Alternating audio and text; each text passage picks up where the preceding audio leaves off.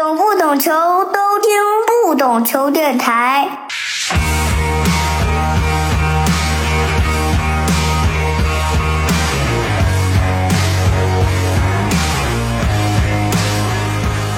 Hello，我是不懂球大萌。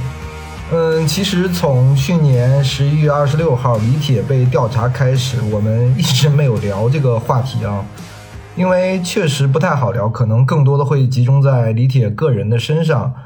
嗯，一直想着未来是不是有更明确的一些信息的时候，我们再聊，因为可能现在聊更多的是猜测啊或臆断啊。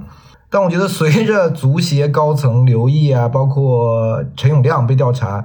以及这周刚刚十四号，足协主席陈旭员被调查，我们好像不得不聊一下这个话题了。所以这一期我们请来了知名的媒体人赵震老师和我们一起来聊聊这个话题。大萌好，呃，这个不懂球电台的各位听众朋友们，大家好，很高兴啊，能在这儿又来跟大家进行交流啊。呃，因为赵哲老师是已经第二次做客我们的节目了嘛。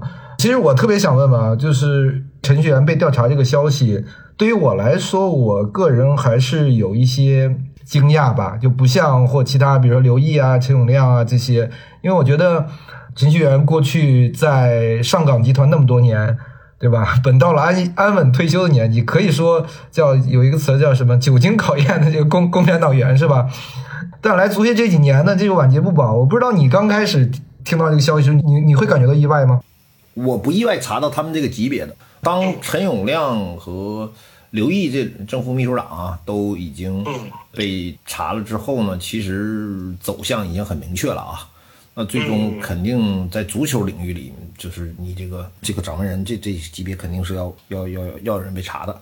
但是可能是比如说这么快把程序员查了，稍有一点意外啊。最后可能查他我也不意外，但是先把他查了，我有点小意外。嗯，因为我们还是得可能。聊聊他这个人，虽然说我们现在没有具体的消息，比如具体的，比如说到底因为什么事儿，是吧？只是说违法违纪。我跟你说一个这个观点，你你就知你就知道，你不用聊这个人，跟他是程序员啊、李李旭元呐、王旭元呐，还谁没关系。这个事情你要从一个宏观大的角度去看的话，他是一个怎么说呢？你足球整个足球界啊，或者是整个中国足协。你们是做十强赛也好，做国家队也好，做联赛也好，做规划也好，最后弄的是一地鸡毛，成绩不理想，老百姓也不满意，引起的社会负面影响特别大，你知道吧？那么这种情况下，谁负责？你负责难道只是负成绩的责吗？那么我一定是会有一种方式让你负比成绩不好的责任还大的。现在其实给大家，你要是从这个角度去去思考这个问题，去想这个问题，你就明白为什么李铁会被查，呃，最后足协的陈永亮会被查，刘毅会被查，会查到程序员，也可能未来还会往上查啊。你就会从这个角度，你就会理解他为什么会查到这个级别、这个力度。明白明白我的意思吗？我明白了。但你要这么聊的话，就是可能跟我。我自己一开始的预预想会有会有差别啊，我可能会觉得这是一个偶然性的一个事件引起的，我可能会更多的觉得是是这个卓尔方面的这个举报啊，或者是这个申诉啊，会导致的这一系列。就是说，没有左耳这个事儿，也会有其他事儿的。就是是你要这么想，就是一定要有人为中国足球过去几年这个一地鸡毛啊买单的，或者负责的。就是就是。咱这么说吧，就是不是因为他们腐败，或者是他们做了这些事儿导致中国足球这样，而是因为他们把中国足球搞成这样，才会去查这些事儿。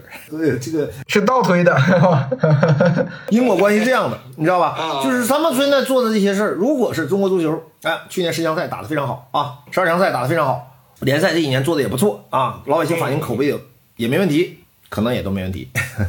这你说的就像那个我们其实很多我们其他的这个体育项目的管理中心啊，是吧？这个评语中心啊，是不是重竞技啊、射箭、啊射击啊，什么各种这个中心，其实都出过很多问题的，对吧？但是因为成绩好，所以就没有到这一步。就是足球，呃，之所以说你说两次都会被查这样，可能也不止两次了。零二年还查过一次，只是没查到领导那么高级别的啊。零二年龚建平那次嘛，好像大差不多，大家感觉十来年就得来一次啊，就是就是自我清洗。呃，为什么？为什么？就是不是因为足球这个行业特别黑暗，也不是因为足球的人特别坏，那很简单，就是因为你足球这个行业受关注度全国最高，然后呢，成绩又搞得最差，然后让广大老百姓、领导各方面不满意，才会查你，才会查你，你知道吗？就是不是说是。全中国所有搞体育的坏人都集中到足球圈了，不是，而是说你们没有把足球搞好，所以才会查你。我这是我的观点啊，我代表可能在政治上不正确，但是这就是我对这个事儿的看法，就是我们都经不起查嘛，对不对？都经不起查，对吧？说实话，就大萌你也经不起查，我也经不起查，但是就就就就是，如果是你工作不好了，查你一样的，就像你在工作单位，OK，好。你工作成绩上啊，领导不太满意啊，领导不太满意，对你不太满意。OK，我查你查你考勤，对吧？我查你考勤，对吧？我我我查你报销啊，对吧？因为你可能稿子写的他不满意，他没法直接说你这稿子太烂了啊，对吧？他查你这些事儿，对吧？是你这个一下就聊到了我们这个相当于最上价值、最深层次的这个这个地方了。我们很多表面的是不是都不用聊了？因为本来我还想这个，因为好像是表面上有，好像是不是还跟之前几次是略微有点不同啊？因为你刚才说了，其实零二年那次就是宋卫平掀起来的嘛，对吧？呃，龚建平最后自主动自首了，可能就到那儿结束了，对吧？到上一次，相当于十三年前了吧？我其实还去了这个丹东，最后他们开庭嘛，那一波其实感觉主要还是说你。踢假球嘛，无论是球员受贿也好，裁判受贿也好，官员受贿也好，其实更多集中在还是假球的这个层面。但这一次好像，因为我们现在还没有确切的消息，可能有有假球。但是比如说到程序员到 陈永亮，可能包括刘毅，可能就就跟假球没有特别直接的。关系了吧？我觉得这是可能有一些有一些不同。你不敢说这一次，我只能告诉你，这一次的重点仍然是假球赌球。可能大家不知道，在辽宁还有个专案组是专门抓网络赌球的，有一些球员啊也涉入到其中，被也现在已经是被抓进去了啊，前球员啊，前球员啊，包括一些国内的一些从事网络赌球的所谓的庄家也都涉案被抓进去了。这次其实是中央下大力气，重点打击就是假球赌球。可能程序员不见得牵扯，但上一次其实足协领导南勇、杨一民他们也没牵扯到假球的事儿，也没牵，也是就是受贿嘛，就受贿嘛，包括下楼，也没实际参与假球的运作啊。底下可能有些案例是参与到假球，那你现在武汉他有些武汉里面有一些抓的这些肯定是假球了，包括他跟深圳抓的深圳的这些啊、华夏的这些，肯定是涉及到假球一些，还是这些相关的东西啊。但是最后的案情咱们等人官方披露啊，你到官方披露去了。但是这次严厉打击就是假球，这这个我听起来都像是这个去年夏天那个唐山那个案件直接延延伸过来的。这个是其实说实话，我我听说是因为这个事情确实是影响很坏，已经引起了相当方面的重视，是有批示的这样啊，是有批示的。我们其实说这个感觉就是说这次好像就是。一连串的，就像就像其实有点像十三年前啊，就一连串的偶然的事件，好像一步步的在在推着这个事情走。你李铁这个发布会那个那个事件是吧？就没有发布会，就没有现在这一骚了。当然，以你的以你的刚才那个那个逻辑，应该是说就是呃还会有其他各种各样的事件，对吧？其实发布会是很重要的一个因素，因为因为其实到十二强赛我们。大家不满意的不仅仅是成绩嘛，就是就是更大的就是说李铁在发布会啊，包括微博赛后这种挑衅呢，就给大家造成这种社会影响不满。其实成绩上不出现是在大家预料之中的嘛，这个对吧？这个这个是在大家预料之中的，谁也没想到说这支国家队能出现嘛，对吧？跟上一次里皮带都到最后没出现，可能还有点不太一样。那那你你说里皮带没出现，上次也没有说怎么样，对吧？因为就是整个方方面面大家对这个结果还比较满意嘛，对吧？其实李铁当时带的成绩方面，大家觉得呃也可能，呃不是特别满意，但也觉得尚可接受啊。后面两场比赛就打的还不错了，对吧？打的不错，尤其你又平了那个澳大利亚，对吧？跟沙特打的也不错，对吧？就大家觉得哎还可以啊，就是还不错。但是呢，就是问题的关键就关键的关键在于，这时候李铁就屡次在发布会，就就是这个这个我们反过来说啊，你知道反过来说。这个就叫什么？这个这个这个，你你你这个就是说被反噬了嘛？就是当时，嗯那你陈永亮是国家队领队，老陈是亲自带队的团长，嗯，你们这两个人当时在做什么？李铁不是说上来就第一次发布会，他发布会几次了？他微博上发那个东西也几次了。那这种东西在第一次出现的时候，有没有人去叫停他？有没有人去告诉他你不能这么做？没有，嗯他反而处于一种失控的状态。我说的对吧？我说对吧？就是他其实是处于一种失控的状态。那么好了，你你处于这个失控的状态，最后出了这种负面的事，其实最后是反噬的。你说现在陈友亮也出事儿了，老陈也出事儿了嗯，。对，那么实际上，你现在反过来想，当时什么叫这个叫姑息养奸啊，或者是就就就对吧？你就惯子如杀子，其实他就他就惯着李铁，没人管他。最后李铁把李铁也害了，把他们自己也害了。任何一个教练是不可以处于这种状态的，米卢当年都不可以，别说李铁了。对，这是不是就是是程序员是个门外汉导致的吗？是是，老陈确实不懂。你你要你要是南勇对吧？你就不惯着米卢啊？我知道一个国家队呃这个管理应该是怎么做的，对吧？因为你要知道，南勇也不是来这天就懂的，南勇也是在足协待了几年之后，他才慢慢懂的。中国足球或者中国足协最大的悲剧就在于，这些领导者们刚来的时候都不懂，其实他们都不是都不是笨人啊，都是聪明人，能干到这个职位、这个级别都是聪明人。然后在这儿干了个两三年，等他们刚刚懂或者刚刚开始懂的时候走了。你看南勇在足协待了十一年，零九年提为足协那个副主席主管中心主任啊，那时候相当于足协主席嘛，就相当于这边是足协主席嘛，因为当时主席不管事儿，常务副主席管事儿嘛，主管中心主任管事儿嘛。然后嗯一年后带走了，对吧？韦迪嗯来了，啥也不知道，两眼一抹黑，待个两三年又走了。然后张健，张健来没待两三年又走了，又换杜兆才，杜兆才来两年又换陈旭元，陈旭元三年半带走了。就是这个节奏，包括夏龙也都是这个节奏啊。夏龙零六年来的，零九年走的，三年，对吧？就是，呃，很多这些足协领导来的时候呢，都是觉得，哎，你们之前没，因为他们在其他这个领域都是比较出色的人才吧，都是比较对都比较厉害。你你不要小看他们，他们在其他领域都非常厉害。韦迪是带领中国赛艇队取得重大突破的人。啊，还有那个于洪臣在那个田管中心，现在也之前也做的风生水起，对吗？谢亚龙也是原先的北体大的领导啊，而且那个以前是做武少组秘书吧，好像是我记着啊，就是那是老，嗯对吧？那也是也是也是人才啊，对吧？然后你你包括南勇，那当年是那个那个那个就是那个人事司最年轻的那个那个处处级干部到你这儿来了，你包括杜兆才，对吧？那都是都是都是主管这个当时夏季夏季奥运会项目，那立过功才来这儿了，对吧？副局级也来这儿了，你包括陈旭元，那是上港集团的一把手啊。啊，那可不是一个小单位啊，这这些都是各行各业或者各个领域的能人。哎，嗯来足协全折，全折，全折，这个就是很奇怪。你说是因为啥？这个就很奇怪了啊！你说他们没有本事是庸才吗？肯定不是，在其他领域都多次证明自己了。嗯，但给外界的一个一个感觉就是啊，你说这些人在其他地方都很好，那就来中国足协，哎，上任干几年，就就就就被抓，就下下去了，对吧？不是下去了，是进去了。那是不是就外界会认为，哎，就你们这个中国足球这个土壤不行啊，是你们这里面很坏？外界可能就是会有这样的认知。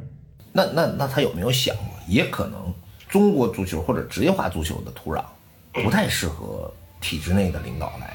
你现在是什么？身子是职业化的，脑袋是体制内的，它是一个错位的，你说对吧？那这种情况下的头去指挥身子，是不是总是很拧巴呢？因为中国，呃，你至少足球它是职业化的，是中国应该现在各个体育里的职业化程度最好的吧？那么你去领导一个职业化的东西，你用的还是举国体制的这些领导，嗯他们的举国体制都证明自己了啊，都是国，包括老陈也都是国企的，所以说这是不是导致这种现象根本性的原因，我不敢说，对吧？这个这个东西也不是我能说的，但是大家可以思考啊，包括能决定这个事儿的人也可以思考，对吧？没道理，这么多人到这儿完，最后都证明自己不行，咱不是说都下呃都都进去啊，就是都不行，对吧？都在其他行业全是能人，对不对？那就只能说明，我说句难听的话，就是说可能是他是打后卫的，你非让他打前锋去。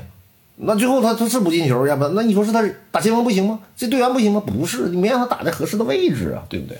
你没用合适的人呢，对吧？那你你这么说呢？其实是不是说，就是我们管办分离这个问题啊，对吧？我们管办分离，管办分离是真的管办分离了吗？对啊，我就说啊，就是你如果真就就按你说的，那真正的管办分离，那你其实国家队，你包括其实英国就很明显了嘛，对吧？英格兰，我就说一个最简单的例子吧，就是现在足协依然处于这种情况啊，就是嗯，你说杜兆才也好，程序员也好啊，他们坐到这个位置上，哪怕就是有一天大蒙你或者是我去坐到这个位置上，我首选肯定还是抓国家队成绩。为什么？因为这是最立竿见影的。我的任期就这几年，我就最立竿见影的抓这个。对，这是核心 KPI 嘛，这个是最能立竿见影的。你至于说抓联赛、抓青训，哦，几年能出成绩？呃，联赛可能得五年，哦，青训青训得十年，十年之后我在哪？五年之后我在哪？可能我没干到五年我就走了，谁知道这事好事是我干的，对吧？我为什么要干？我也不干哦！就就哪怕像老陈这样退休干部啊，我愿意因为他是退休干部来这儿能干点长期的事儿，他也不会，因为他也要在每个人都想在中国足球或中国足协的历史上留下自己的印记，就导致上就导致啊，最后中国足球的这个历史的这个这个墙上全是脏手印儿，都想留下自己的印记，知道吗？就是就是每个人都想按照他的方式去画一幅画。啊，都不是按照前人，比如说啊，我画先画个树，哎，你画个枝儿，他画个叶儿，不是啊，你画个树，OK，我也画个树，最后你看全是树干，很很乱七八糟，这幅画就就就让给毁了，你知道吧？这个画应该是，比如说你换人不要紧，你得按照这个思路继续画，对不对？你画完树干得画树枝，画完树枝画树叶，我不去，我都要画树干。你画完树干，我再来个树干，对吧？我还来个枯树盘根，就所以你说这画它能不乱吗？对，其实职业化，我觉得你说欧洲那么好的职业化，一样会有问题。意大利呀、英格兰啊，对吧？你阿勒代斯也有问题，对不对？英格兰各个这个俱乐部的一些总经理啊，什么吃回扣啊，你包括最新这个尤文出来这个财务的造假问题，对吧？都有问题。不是因为这些问题导致你足球成绩不好，而是因为你足球成绩不好导致你大家去看到这些问题，你你懂吧？还是刚才我俩说这关系，他们可能外边外边人会认为就是因为你们这些破事成绩不好，但不是，而是因为你成绩不好，这些事才会被无限放大，会被大家在意。那你这个说白了，菜是原罪了呗，对吧？就是因为你菜，你你水平不好。才引引发了这一系列的这个问题，没错没错，因为那包括斯诺克对吧？你这之前我们中国选手那么多都参与这个赌球，你该罚就罚就完了。但我们这个嗯一波来了又一波一波，大家会觉得哎，很多人对程序员这个进去拍手称快是吧？叫好。我我完全没有这个想法。我也想了，为什么会抓程序员呢？之前网络上这个舆论似乎不抓程序员，这个专案组就没做事儿啊。那专案组想办法也得给他抓进去，明显是要的，对吧？哎，那我们这十年后再来一波吗？这个有些话我就不能忘说了。对对，就是这个。首先，我是希望中国足球越来越好了啊。另外一个呢，可能十年之后关注度低了，也就好了啊。你也明白了，对吧？那这个关注度低了，可能就 就就没这么快，也可能十年之后我们足球越来越好了。你说程序员这次进去了，对中国足球目前没没有太大的帮助吧？反正也没有太大影响，因为程序员在这儿中国足球这几年，他也他不像南勇那时候确实影响挺大的，因为当时南勇杨一民确实在中国足协这个体系里面他起很大作用。程序员其实。你把他拿掉，在中国足协体系里拿掉，一点也不影响。现在还有杜兆才呢吗？是吗？还有主持工作的是吗？就是他俩都拿掉也没啥影响，就是他们对中国足协的，哎，就是现在就是近乎于无。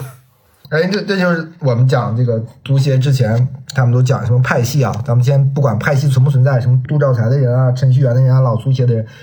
就像你说的，是不是他们对足协现在的影响力没那么大，也会导致我们好像足协现在很多的工作啊，推 推进也推推进的都不顺利，推进的很不顺利。其实程序员这几年没推进啥事儿，你想想他去推进啥事儿了？几乎都是承接前人的东西，然后被事儿推，他他基本是被事儿推着人走，而不是人推着事儿走。因为他最早上任的时候，哎，这个信誓旦旦讲这个，当然也是一腔热血啊。那个接受央视采访，要搞这搞那，要我们要职业联盟是吧？最后你发现好像一件没搞成，就是他后来重心就全放在国家队了嘛，十二强赛上了嘛，四十强赛、十二强赛嘛。我都说了，你你我也会放在这上，但是他放在这上呢，他也不太会搞啊，他不太会搞，在队里也不知道怎么去去管队啊，怎么去管理团队，怎么去管理教练，他不太懂啊。就是足球的这种这种这种管队还不一样嘛，对吧？嗯，所以说导致最后嗯这个结果。大家之前好像说他这个什么打麻将啊，什么打牌啊，是吧？我觉得这些是不是对我对他的影认知好像没有太大影响？我觉得这个好像还还算正常，对他这个人的评价。呃，是这样啊，其实你说打个麻将叫事儿吗？不叫大事儿啊。我也相信他们不是赌博，但是呢，其实这暴露了他一些对足球圈子不了解。我跟你说，他这个事儿，我我总举一个相似的例子，就是韦迪刚来足协的时候，韦迪来刚来足球开了一个沃尔沃 XC 六零啊，开个这个车，这在足协当时是非常好的车。当时南永、杨一民他们都开二十来万的车啊，他一下开个当时这个车可能是五六十万吧，但是也不是他买的，好像是。田径中心赞助的，他认为田径中心，我这个也不是我我赞助的车，对吧？我也不是非法得的。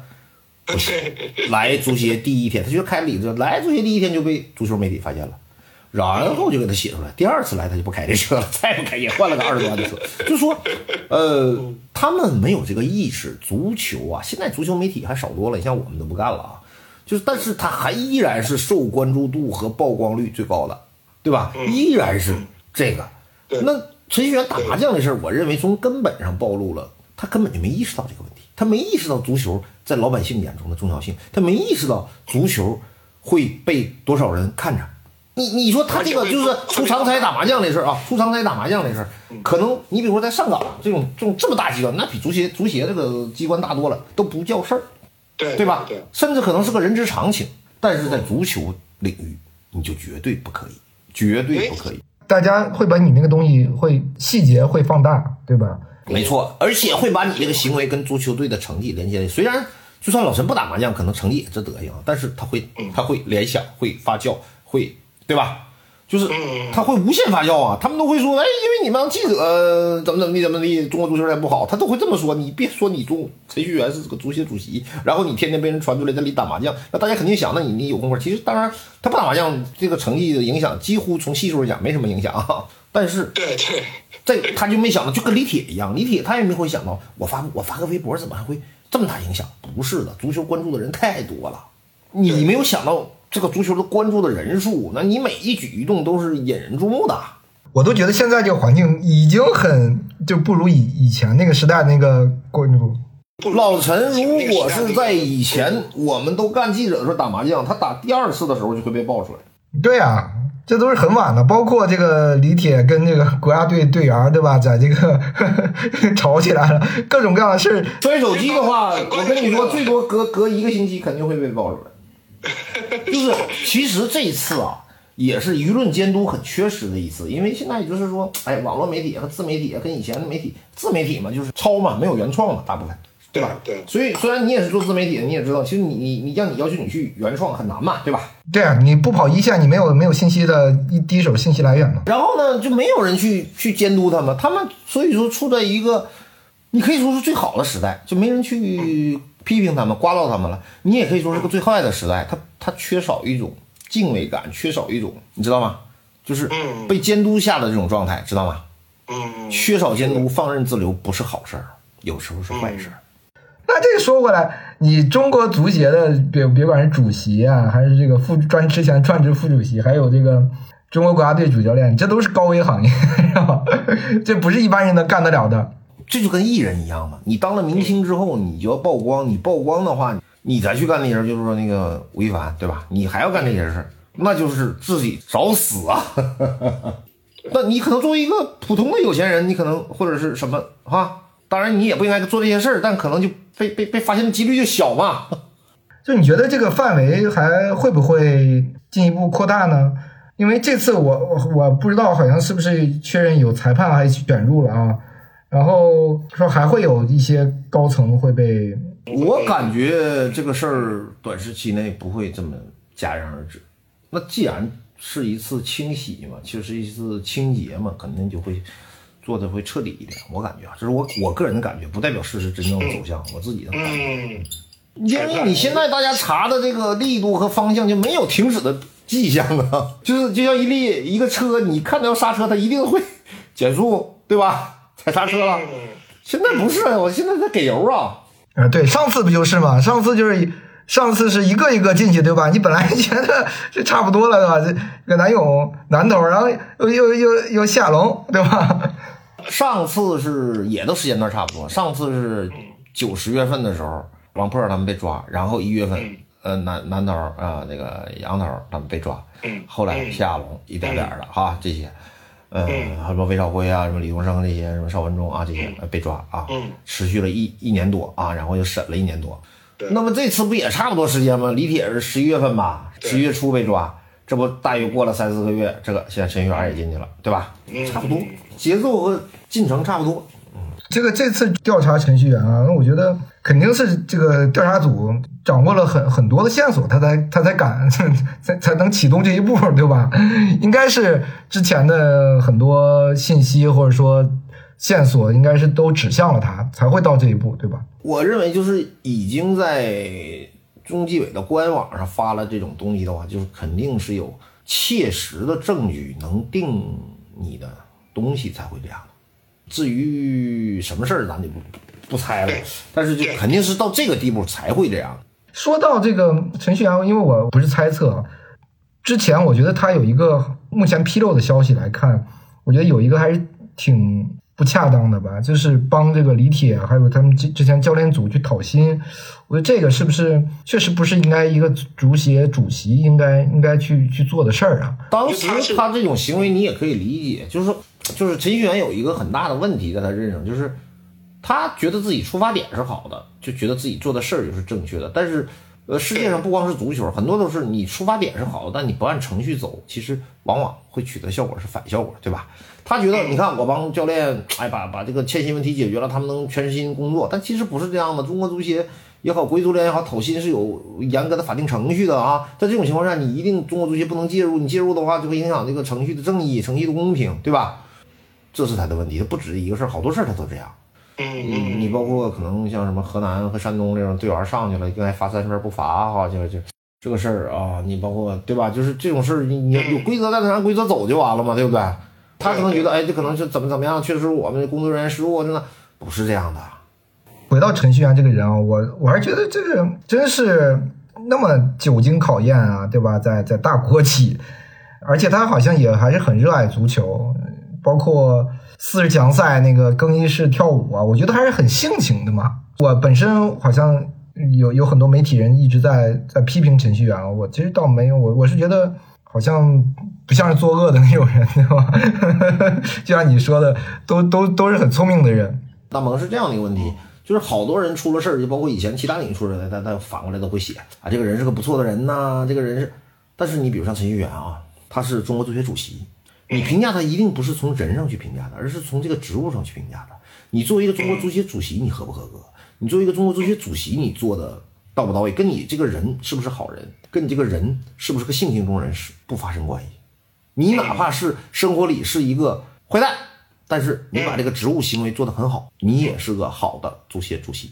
国外好多足协主席是恶棍来的，但是不影响人家是个成功的足协主席。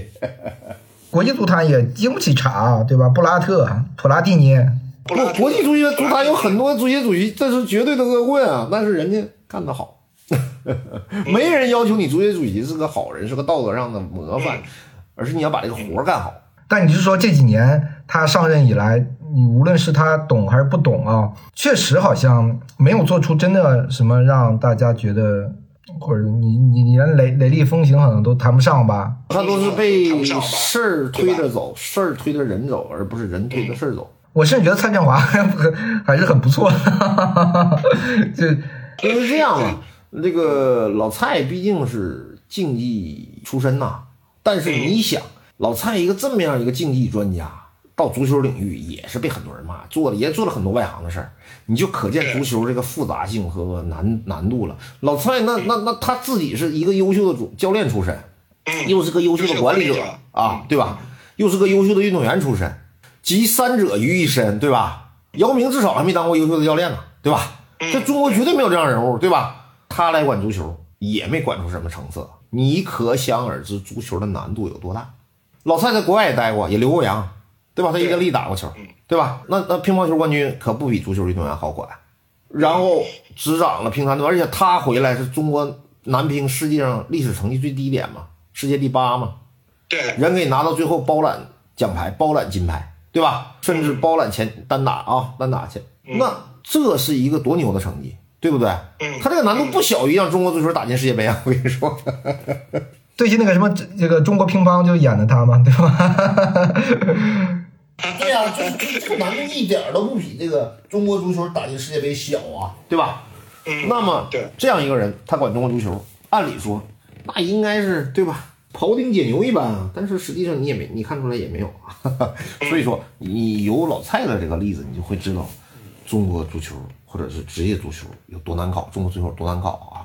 就是用体制内这些干部或者是领导来管，不太水土不服的。对，我觉得蔡振华不错啊。如果从从结果的导向来说啊，你国家队其实还不错嘛，对吧？采用了一个，哎，我觉得是一个算算讨巧的模式吗？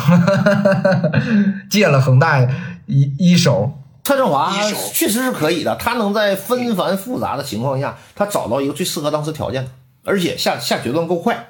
我为什么说王俊生不行啊？九七年如果他有蔡振华的决断，早点把戚步生换了，可能中国队九七年出现了。你记不记得？嗯，最后一场赢沙特还能出现呢，倒数第二场赢沙特还能出现呢。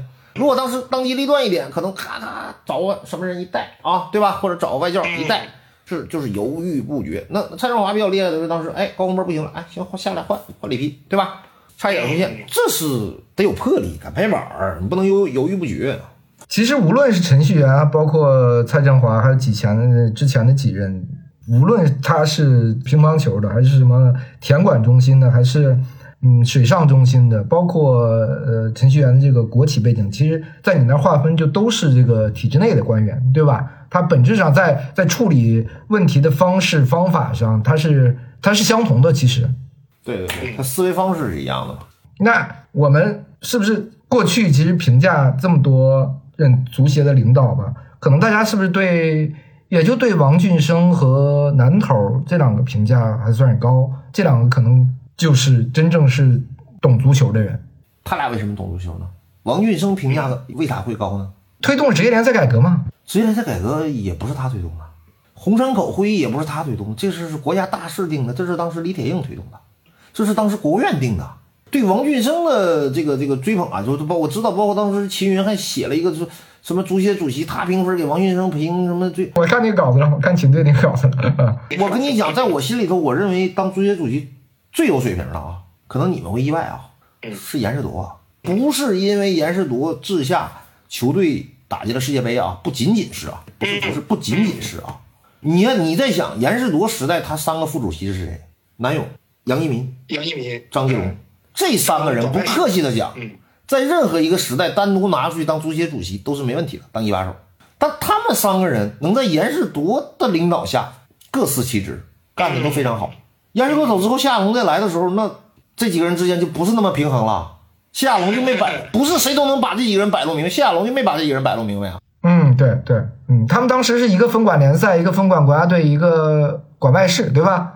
对呀、一个外事、联赛技术、国家队，就是裁判，就是这几个各管其事。而且杨一民是个技术型人才，就总工程师的形象，对吧？南勇是个管理型人才，对吧？张继龙是个外事人才，这这这这几个人，而且都独当一面啊！而且那个都是中国最高官，那时候是在严世铎的治下呀。足协主席看什么？看你领导水平啊，不是看你会不会踢球。对，但我对严世铎，比如说他，呃，有呃，就是中超那个升降级那个问题，我还是挺也把联赛有点搞搞乱了吧，对吧？可能只有那一个。是他的一个败笔，但是你也要看到零二年当时出了多，就零一年当时联赛出了多大的事儿，假币无数，你忘了吗？对不对？对对，那取消升降级肯定，但是有些这是中国足球，这也不是他能定的，可能换任何人当年都要取消升降级，因为你又面临这个奥运会，中国足球就是始终改不了这个，而且在那种情况下，零二年中国足球打进世界杯的情况下，大家都会觉得，哎，我这个情况下你还不你还不那啥，你还在世界杯搏一把，对吧？那最后搏成了，你要知道，九七年的那支国家队，从人员的实力和配备上是要强于零二年那支国家队的。对对，他为什么是在零二年冲进了世界杯，而不是在零九七年冲进了世世界杯？这就体现出领导水平。所以说，我知道很多人对王俊生比较推崇，因为他推崇，因为他是这个圈子的人嘛，以前当过守门员，对吧？而且王俊生的做人不错，人的性格也很好。但是我真不认为他在领导这个位置上做得非常好。就是严世铎的时候，他其实各方面算是捋的比较顺。捋的非常顺他又会又懂放权又懂。那时候你想，南勇在国家队，南勇权力很大的，就国家队南严世铎绝对不轻易过问。你等谢亚龙来了，谢亚龙自将自己会去跑去国家队管这管那。其实你是把这些有有能耐的人手脚束缚住了。嗯，你包括陈戌源也是自己亲自去管国家队，你是管足协统筹的。对，当时程序员一直跟着这个球队，这个这个去这个西亚，然后国内的事情啥都不管了，你这个疑人不用，用人不疑嘛。你说他手下这几个副主席，高洪波、孙文，基本高洪波就当个部主清朝部主任用，孙文是个女子部主任，这俩副主席是历史上存在感最弱的副主席。你这个主席一定是有问题的。然后后期这个秘书长刘毅也是处于半闲置状态，那你这个一定是你领导出现了问题。所以说，就是你看一个领导，你不是说看他啥叫懂球啊？南勇原先也不是踢足球的，他原先滑冰了。足协主席不需要懂球，他需要懂管理、懂人。对对对吧？因为你足协主席是负责把人整明白的，这点上我认为严世罗是最厉害的。其次，南勇，嗯这两个人是在这方面是可以的，你知道吧？真的就是就是零一年世强赛出现，绝对不是个偶然的东西，你知道吧？这个你一定是领导水平的问题，就是说，你像秦云什么一整就是王俊生吧，哎呀，我都不愿意说他，他他他根本就不懂，真的，他根本就不懂，他他看东西东西太太片面，太太太太局部，你知道吗？就像你说评判一个一个一个巨星在历史上的作用了，你不能说我跟这巨星认识说过话，我就给他评历史第一，对吧？那他一定是有一套标准的，大家都认可的标准。对，你比如说世界杯，你说咱说是不是球王？一定拿没拿过世界杯冠军，必然是球王的一个硬条件啊！你梅西踢的再花，如果这次没拿到世界杯冠军，你以后说梅西是球王，大家也不认。就是世界杯冠军是球王的一个必备条件，这几乎是大家公认的，全世界公认的，对不对？那你不能说我跟克鲁伊夫关系好，我跟我我就喜欢克鲁伊夫，我就把克鲁伊夫评为球王，那不那是不可以的，对不对？但虽然克鲁伊夫在足球历史上的作用可能比这三个球王都大，他对足球历史上的作用，从球员到教练开始，整个现在我们打这个打法，什么现在全世界的足球的走向、技术打法，都是他开创或推动的。他可能对足球贡献更大，但他依然不是球王。呃，后面我说想聊聊李铁，因为嗯，我们一一直其实我我一直没有太聊这个人啊。然后因为我跟他也没有什么交集，我只是看了一些报道啊，包括我们圈内的一些大家的一些共识啊，嗯、或者一些消息，我会觉得好像还是挺惋惜的。就是他的发言，其实我这些都不意不意外，我觉得是符合他的呃性格的。我觉得就是这是好像一以贯之的啊。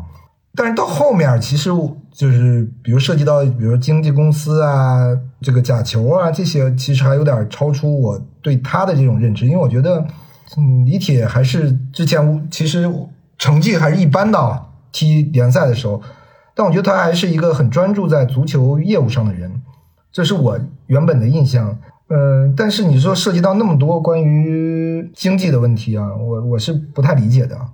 嗯，你是不理解什么？我是觉得李铁差钱吗？或者那么多年，对吧？你非要非要搞这些吗？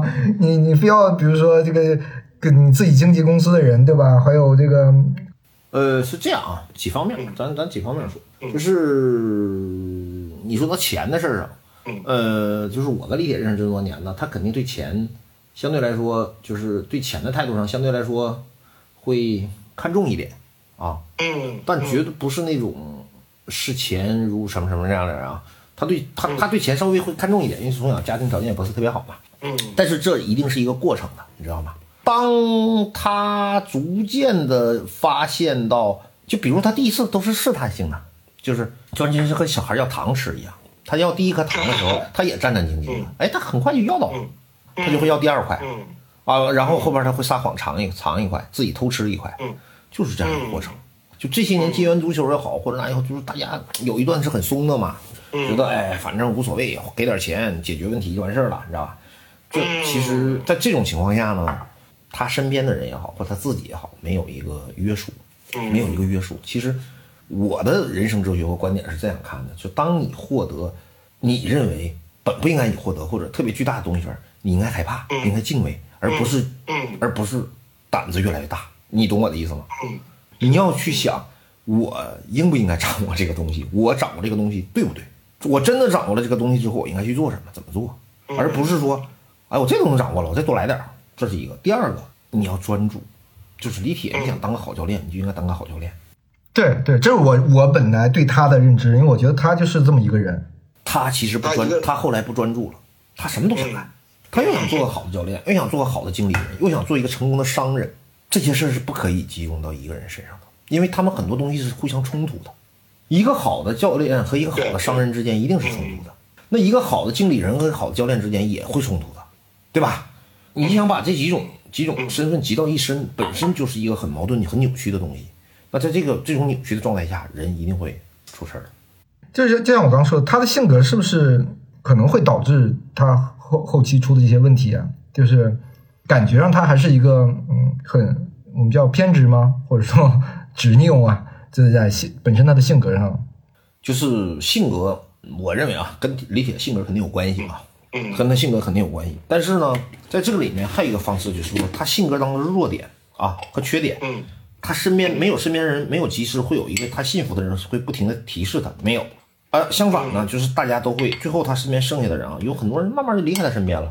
然后后最后就就就因为他这个引导之后，最后身边剩下的人都是不敢说的话，或者是捧着他说的，那就导致他这些人的存在其实是无限的扩大他性格当中的缺点，而不是说对他性格上的缺点进行抑制，你知道吗？一个聪明的人一定是在自己的团队里需要其他人去抑制他的就有有缺点，有不同的意见，对吧？有不同的意见，或者能能说服他，或者关键时刻能提醒他，而不是说你们都就是捧着我唠，宠着宠着我唠啊，什么事儿我不对了，你们也不敢说。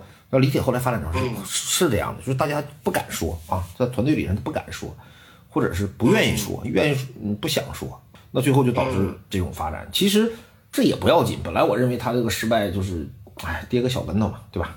呃，我也是觉得挺可惜。其实他的对足球的专注和他自己的聪明程度，如果下来仔细思考一下，仔细吸取点教训，那再过个五年八年，再回到国家队主教练位置上，可能对中国足球是更大的财富。但是谁也没想到，最后事情是发展成这样了啊！那你说，哼，我们上一波其实反赌扫黑，嗯，其实也涉及到很多的这个球员啊。其实我觉得以这个警钟好像真是没起到多大的这个多长的时效啊。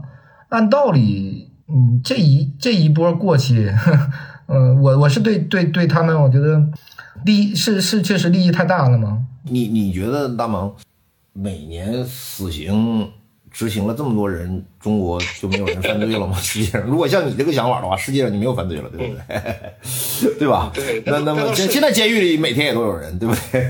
嗯，每年死刑执行这么多人，不还有人铤而走险吗？那就说还是我们机制有问题。不是机制有问题，机制没问题啊。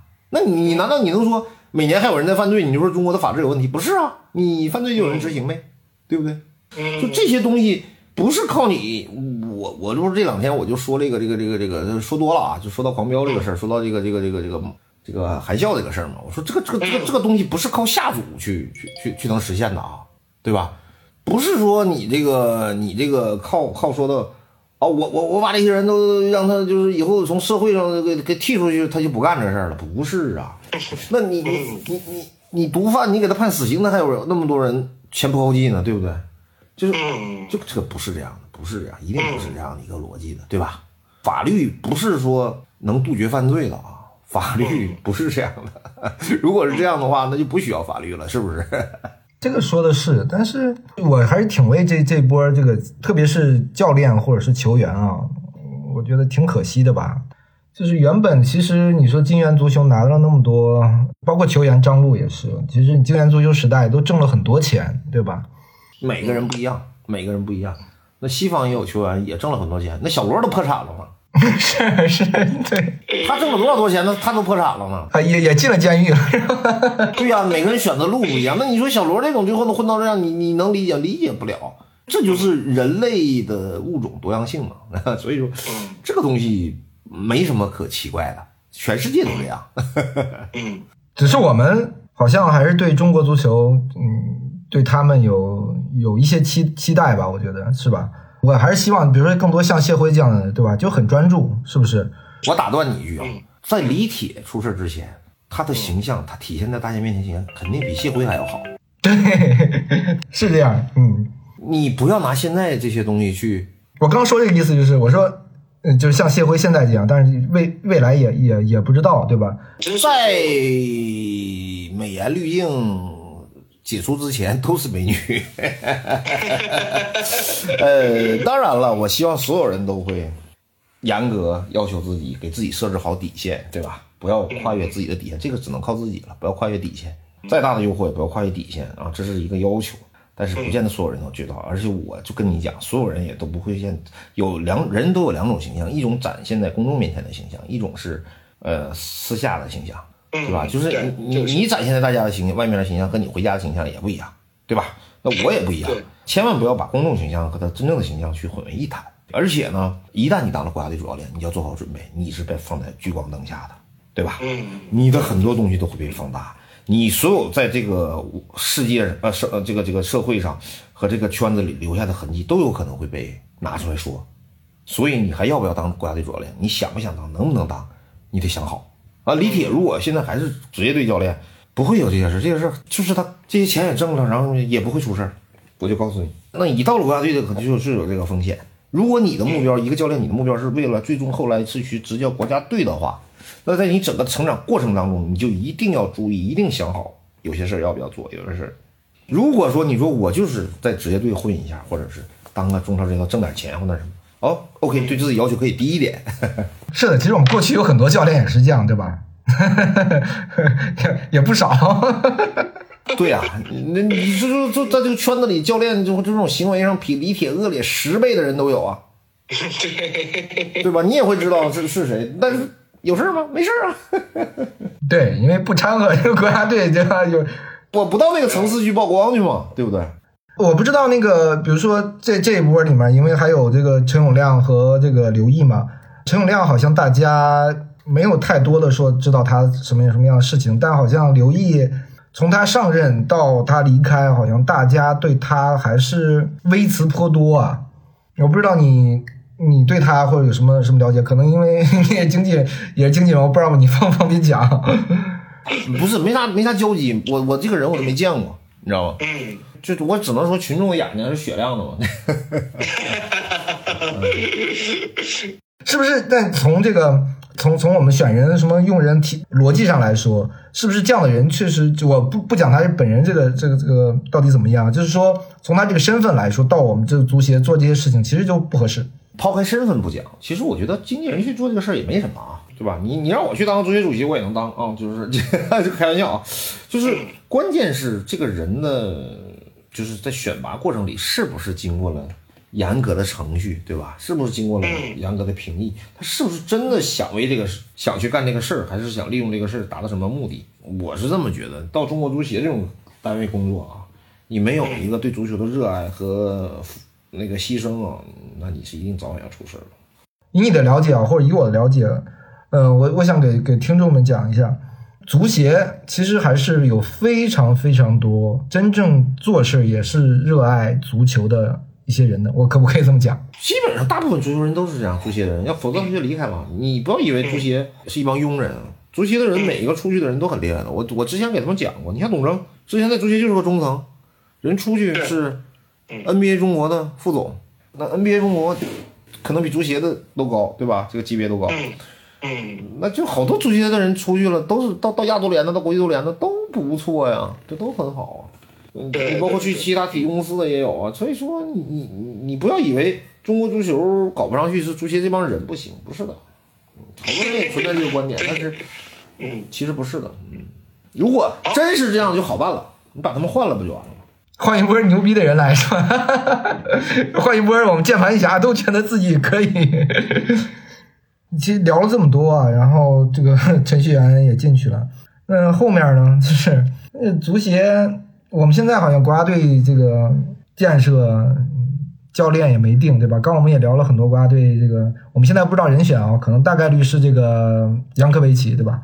国产教练肯定不能带，对吧？但我我其实李铁上来我都不同意，我都觉得短期内不要用国产教练。是的，啊、这个好像这个这个是大家的共识嘛，不要用国产教练，国产教练现在没有没有有说服力的教练。因为你用谁是害谁。那你觉得这个这一波到底对中国足球啊？现在好像本来我们现在联赛刚要向好，但其实已经非常非常低谷的一个时时间段了嘛。你国家队，然后去年基本上停滞了一年，今年好好像我们才要组建啊，影还反反正还摸摸不到呢，对吧？只是说几场热身赛啊什么定了，集训定了，你又突然来这么大一波，唉。这我总会想这个，或者外界总会想中国足球想想是不是没希望了？我操！我我特怕，其实刚开始聊的时候，我特怕聊，越聊越聊这个中国足球没希望了，这节目的感觉啊。我今天发了一条微博啊，就是你可能没看，呃，因为我有一个小兄弟他发的，他说，哎，他说上次反赌扫黑，你们说春天来了啊，然后这次又反赌扫黑了。我说，你看这不就是四季的轮回和更替吗？那你上次春天是来了，上次反赌扫黑之后，恒大介介入，啊，开始春天来了，然后金元时代并起，这不是中国足球是夏天吗？对不对？也收获了累累的果实，拿了两个亚冠呢，对不对？世界第六联赛一度，对吧？然后从一八年开始，金元足球大潮退去，开始秋天啊，秋风瑟瑟了。从去年开始，随着十二强赛的失利啊，冬天来了。然后冬天来了，春天还会远吗？那你就又一个又一轮的循环又开始了。为什么要要对中国足球失去信心呢？哪有永远的春天啊？对吧？就昆明气候还有变化呢，那是春城。你你哪有哪有永远的春天啊？对吧？嗯，对，其实你看欧洲那么多强队一样啊，对吧？西班牙、意大利。这个德国对吧？都英英格兰都是起起伏伏，你这个出了问题对吧？咱们重重重新再搞对吧？再想方设法是吧？对，千锤百炼嘛，赵本山讲话了，那个错了再犯，犯了再错嘛，反正千锤百炼嘛。对对对，所以我们还是要对中国足球保持 呃保持希望啊，对吧？怕的是大家对这个中国足球不再有热情和关注了，只要有关注有热情，中国足球就没问题。好。这一期我们就聊到这里吧，希望未来中国足球一定会越来越好，对吧？我觉得，嗯，这是我们所有行业内人的一个一个初心吧，也是我们的一个衷心的希望吧，嗯，愿望。只要大家心一心向好，中国足球肯定会越来越好。好，嗯，我们下期节目见。